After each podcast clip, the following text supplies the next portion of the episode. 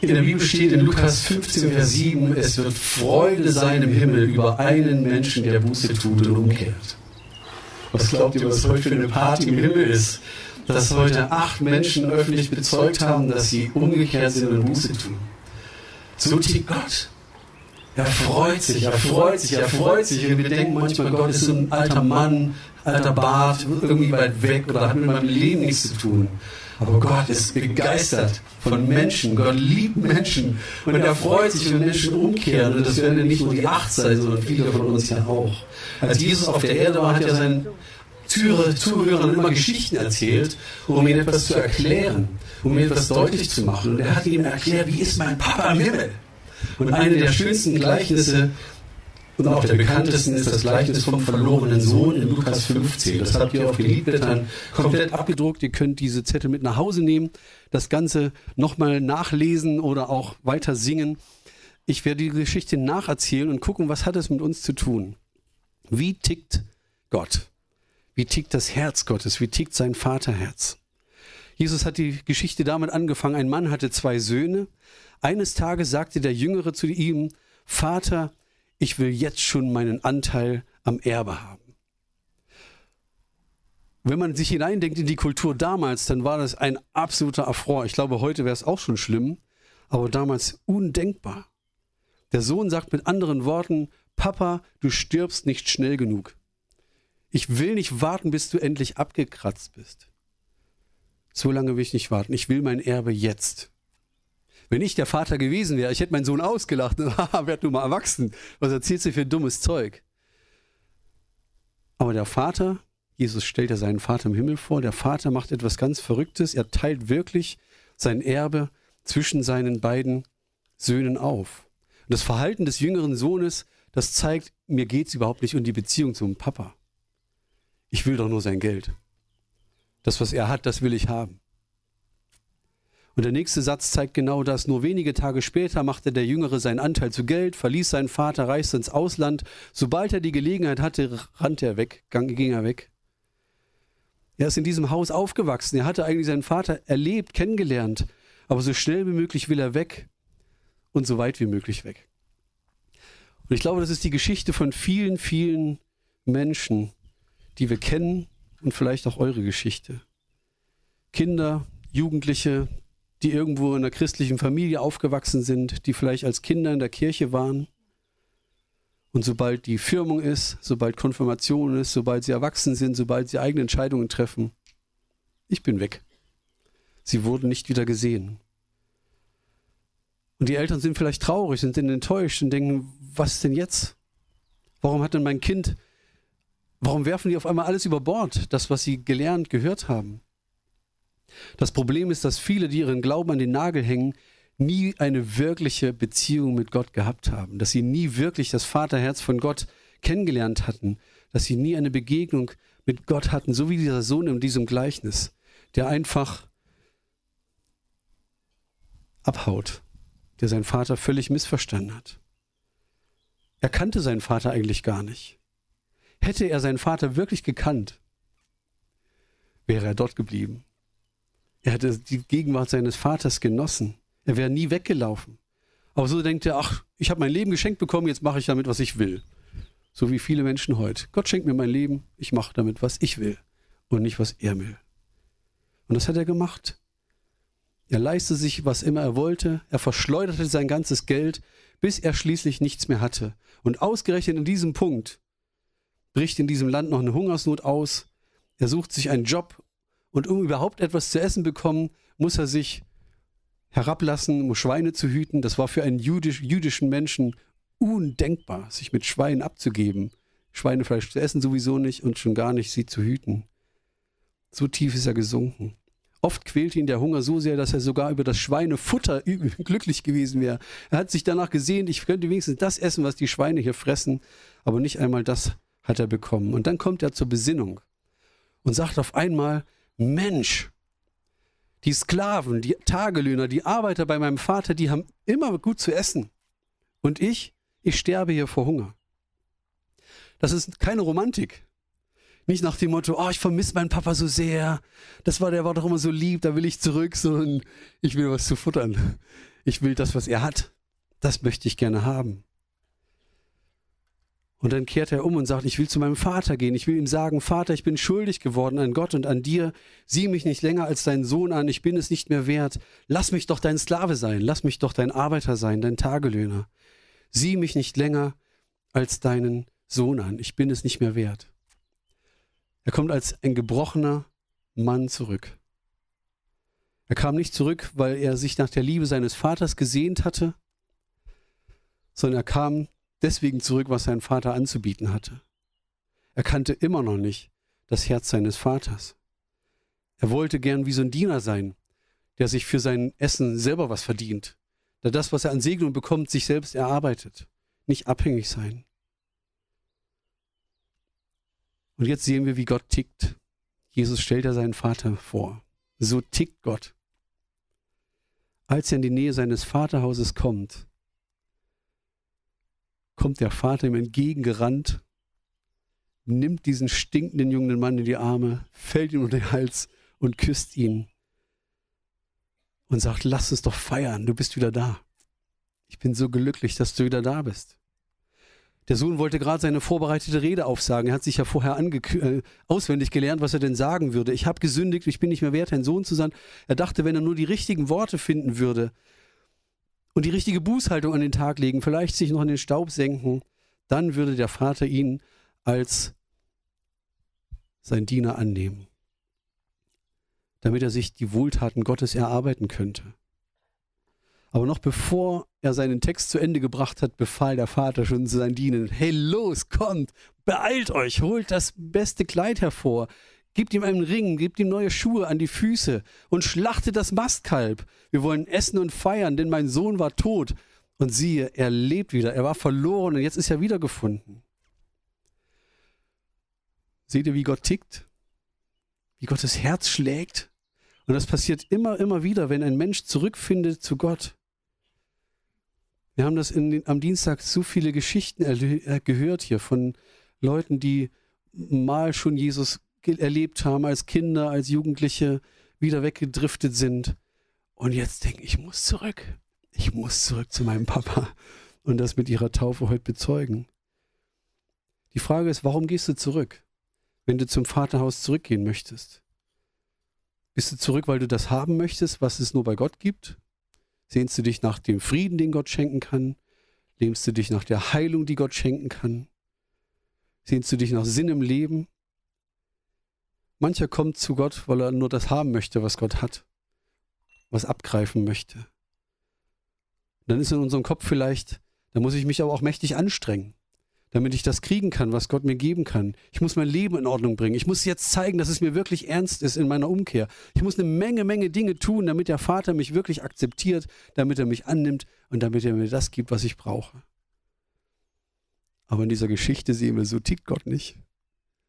Er hat nichts verlangt wie heißt auf Russisch? Nichts. Nichevo, oder was? Ja, so, ne? Oder wie heißt es auf Italienisch? Niente. Auf Englisch. Nothing. Auf Plattdeutsch. Nuscht nix, hatte meine Mama mal gesagt. Nuscht nix. ja, nichts hat er verlangt. Er nimmt ihn einfach. Sagt, komm, wir feiern, du bist wieder da. Er wollte nur sein Kind zurück. Das ist das Herz des Vaters. Die Geschichte geht auch weiter. Es kommt ja noch ein zweiter Sohn. Der ältere Sohn kommt von der Arbeit. Er hört von Weitem, wow, hier ist so ein Festgetümmel, hier wird gefeiert und Musik und Tanz. Und er fragt, was wird denn hier gefeiert? Was ist denn hier los? Wie heute früh kam auch einer vorbei und sagt, was ist denn hier los? auch der Diener, der ihm antwortet, kennt das, kennt das Herz des Vaters nicht. Der sagt ja, dein Bruder ist zurückgekommen, dein Vater hat das Mastkalb geschlachtet, deswegen ist hier dieser Lärm. Was hat die Aufmerksamkeit dieses Dieners erregt? Das Mastkalb, das gemästete Kalb, das war ihm so wichtig. Das hat der Vater geschachtelt. Schau mal das Mastkalb hier. So ein Aufwand. Nur weil einer umgekehrt ist. Muss das denn sein? Wenn er das Herz des Vaters gekannt hätte, hätte er wahrscheinlich zu seinem Bruder gesagt, dein Bruder ist wieder da, wir feiern. Und dein Vater ist es das wert. Er hat sein Bestes gegeben. Lass uns doch feiern, komm mit rein. glaube, wenn wir das Herz des Vaters kennen, als Menschen, die Jesus kennen, dann ist es das Mindeste und das Wichtigste, worauf es ankommt, dass wir uns mitfreuen. Mein Bruder ist zum Papa nach Hause gekommen. Meine Schwester ist nach Hause gekommen. Wir feiern heute die Taufe von acht Menschen, die zurückgekommen sind zum Vater. Dein Bruder ist nach Hause gekommen. Es gibt nichts Wichtigeres, was es sonst zu geben, zu sagen wäre. Aber diesem Diener war was anderes wichtig. Er hat sich gewundert, weil der Papa dieses Mastkalb geschlachtet hat. Und wie reagiert der ältere Bruder? Er wurde zornig, er wurde wütend, er beobachtet das Ganze, er will gar nicht mit ins Haus kommen. Er war wirklich auf 180. Und warum? Weil auch er das Herz des Vaters gar nicht kannte. Weil er nicht reinging, kommt der Vater raus und sagt, bitte komm rein. Es ist Freude im Himmel über einen Sünder, der Buße tut. Komm rein. Dein Bruder ist wieder da. Wir müssen doch feiern. Aber der ältere Sohn platzt raus. All die Jahre habe ich mir für dich abgerackert. Ich war immer in der Kirche. Ich habe immer Lektor gespielt. Ich habe immer das und das gemacht. Ich habe alles getan, was du von mir verlangt hast. Ich war wieder ein Sklave. Ich habe mich so bemüht. Und der Kleine? Der Verschwender, der sein Geld mit Huren rumgebracht hat? Auch er kannte das Herz des Vaters und er sagt sogar, nie hast du mir nur eine junge Ziege gegeben. Nichts, was dir gehört hatte, hast du mir gegönnt. Und so denken manche, die lange mit Jesus unterwegs sind, Gott hält mich irgendwie an der kurzen Leine. Der gönnt mir gar nichts. Ich racker mich in der Kirche, in der Gemeinde ab. Ich versuche die Gebote zu halten und was habe ich davon? Distanziert, berechnend. Was ich hier investiere, möchte ich aber auch wieder kriegen. Das ist das Herz des Jungen, des älteren Sohnes und er kannte nicht das Herz seines Vaters. Aber stimmt denn das, dass der Vater ihm nichts gegönnt hat? Wenn wir an den Anfang der Geschichte zurückgehen, da steht, der Sohn hat, der jüngere Sohn hat sein Erbe verlangt und der Vater hat sein Erbe unter beiden aufgeteilt. Sowohl der Ältere wie auch der Jüngere bekamen beide den Anteil am Erbe. Der Jüngere hat entschieden, ich gehe. Und der Ältere hätte auch etwas mit diesem Erbe machen können. Er hätte es vermehren können. Er hätte damit wuchern können, er hätte es genießen können. Aber er sagt, du gönnst mir nichts, gar nichts.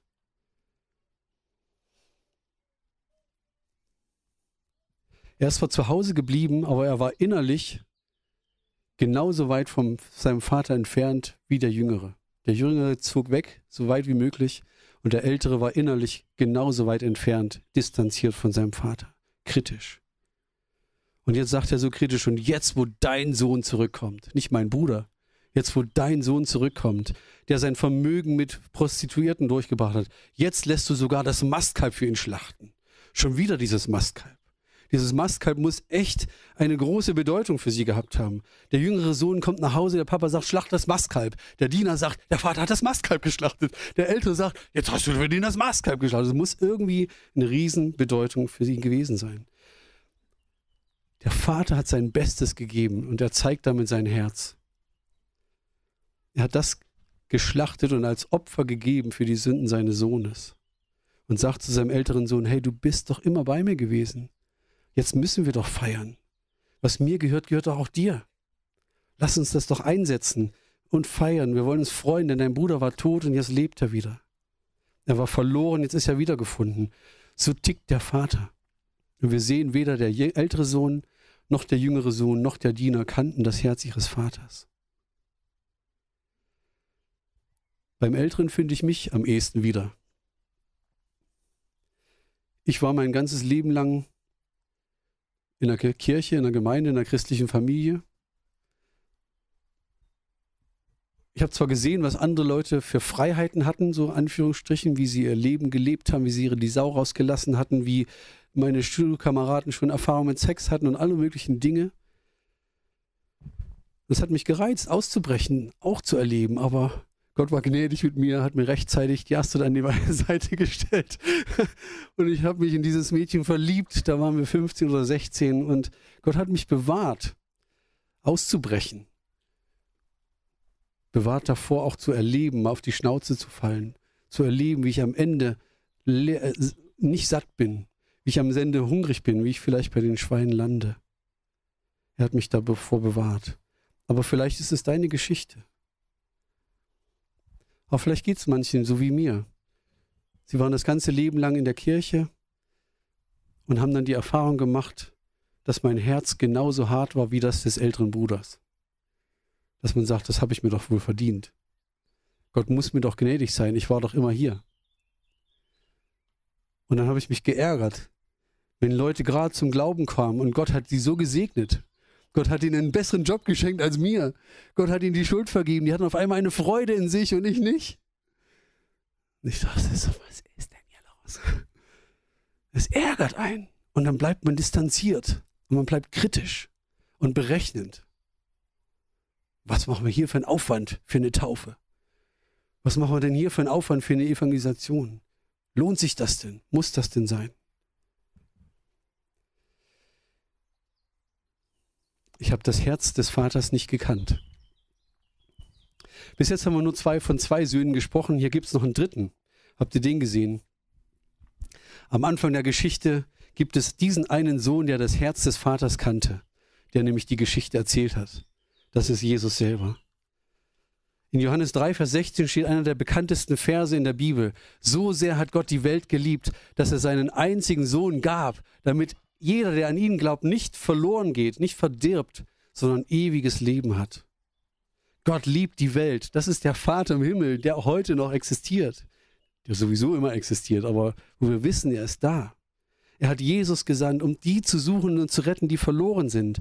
Und auch um die zu suchen, die gar nicht wissen, dass sie verloren sind. Die dachten, sie sind es nicht, aber die trotzdem verloren sind. Jesus ist gekommen, damit wir nicht verderben. Jesus ist gekommen, um zu suchen und zu retten, was verloren ist. Und Gott sagt zu seinem Sohn, wow, das ist mein geliebter Sohn, an dem habe ich meine Freude, weil der hat das Herz am richtigen Fleck, der weiß, wie ich ticke. Und er ist gekommen, hat sein Leben eingesetzt, um zu suchen und zu retten, was verloren ist. Gottes Herz sehnt sich nach Menschen, dass sie zu ihm umkehren. Gottes Herz sehnt sich nach euch, wenn ihr sagt, ich weiß noch gar nicht, ob ich mit Jesus leben möchte, ob ich zu diesem Gott Vertrauen haben kann. Was würde sich der Vater von seinem älteren Sohn wünschen? Er würde sich doch wünschen, wenn du mein Herz kennen würdest, du würdest doch rausgehen und deinen Bruder suchen. Wenn du mein Herz kennen würdest, du würdest rausgehen und meinen Bruder suchen. anstatt sich wie so ein Sklave darum zu bemühen, das zu bekommen, was, er, was ihm schon gehört. Das ist unser Auftrag als Nachfolger von Jesus. Geht hin, sucht deinen Bruder, geht hin in die Welt, macht die Menschen zu meinen Jüngern. Gebt ihnen diese Nachricht, dass Jesus gekommen ist, zu suchen und zu retten, was verloren ist. Seid Botschafter der Versöhnung und bietet es ihnen an.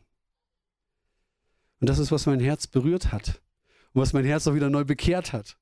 Und wo wir auch in dieser Gemeinde gesehen haben, ja, wir müssen, wir möchten uns auf Gott, den Vater, fokussieren, auf das, was sein Herz bewegt. Deswegen haben wir solche Open-Air-Gottesdienste. Wir sagen, wir möchten Menschen einladen, dass sie dabei sind. Wir haben Zellgruppen, dass Leute erleben, wie ist es denn mit Jesus zu leben. Wir haben Alpha-Kurse, dass die Leute erleben, wow, so tickt der Vater.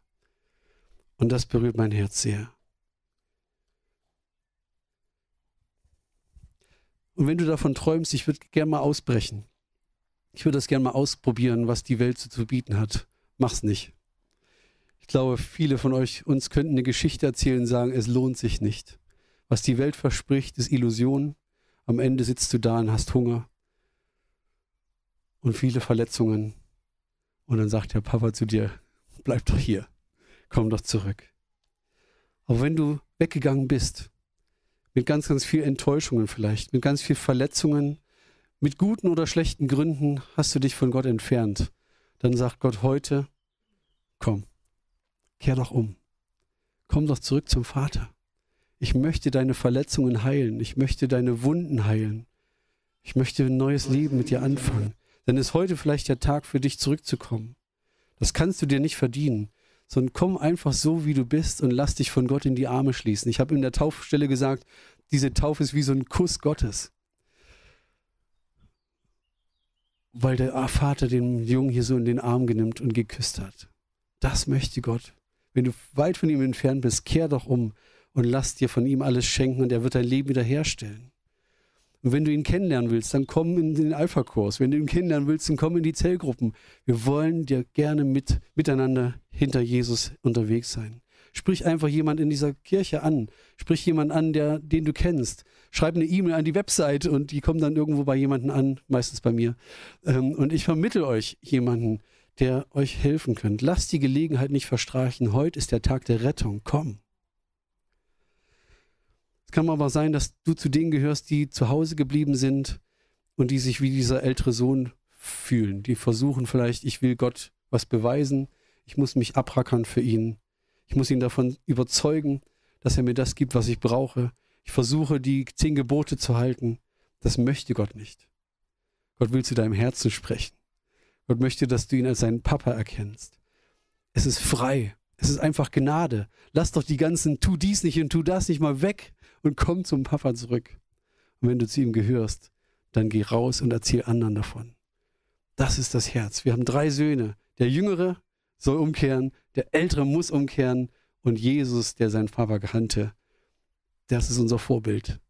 Er ist gekommen, zu suchen und zu retten, was verloren ist.